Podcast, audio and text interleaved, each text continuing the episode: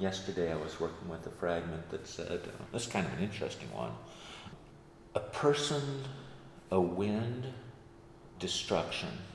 This is supposed to be a quote from Eupolis. It probably should say the person. You can just do that in Greek by a little change you make.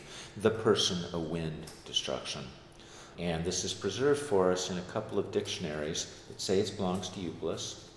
And they explain it as meaning it's an insult, of course, and it means somebody who is like the wind, who comes rushing through, who goes in all sorts of different directions, and causes trouble.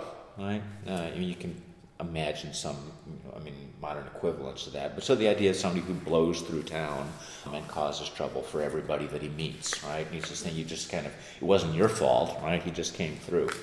So this, it's interesting because they use this word trouble. There are a lot of abusive terms like this that we know about. You know, you call somebody, you call him somebody death, or you call him sickness. It's an insult. We do the same thing actually in English.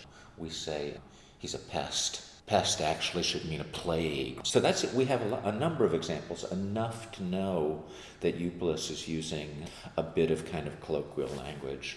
We don't have any other examples of wind being used this way.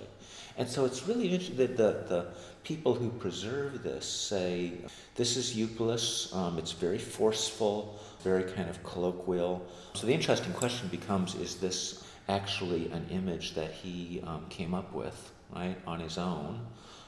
Is it the, or is it just the accident of preservation? You know, one of the things that we, we have so little, we have a lot on the one hand, but we have such a small percentage of the text that they produced that it can be that something that looks very unique to us is in fact simply preserved in one place. So this is this is the kind of question to get into. I would I would guess that this is language that, that, that people would have used on the street. Probably Eupolis was, you know, drinking, doing the equivalent of sitting in a coffee bar and heard somebody say that and thought that was funny, decided to put it on stage. We have other examples of people of language like this. Um, we know, we have expressed testimony, for example, that people would call other people birds and what bird meant was you could never settle down to anything, right? My kid's a, we have quotation father saying, my kid's a bird, you know, now he wants, he's interested in chariot racing. Last week he was interested in philosophy. And of course, everybody knows what that means, right? I would guess that there's a whole little category of these kinds of terms.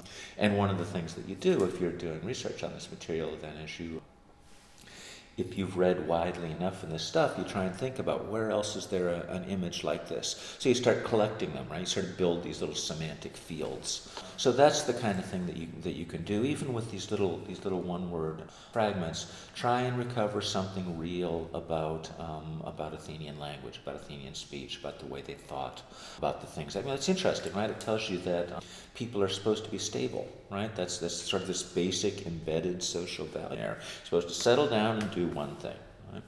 A, a, value one one can recognize. I mean, many of us in our in our in our twenties can remember our parents saying, "When are you going to settle down?" Well, you can see the same thing going on in ancient Athens. So it's essentially again just an.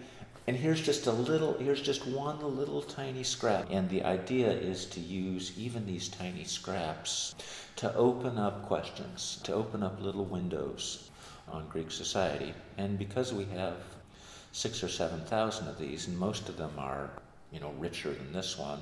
The idea of the project is that if you can do this with all of these, all of a sudden, simply by paying attention, you'll have a much richer view of what was going what was going on in this world, and a much more on the street view. So you really know what really people talked about, what they really heard about.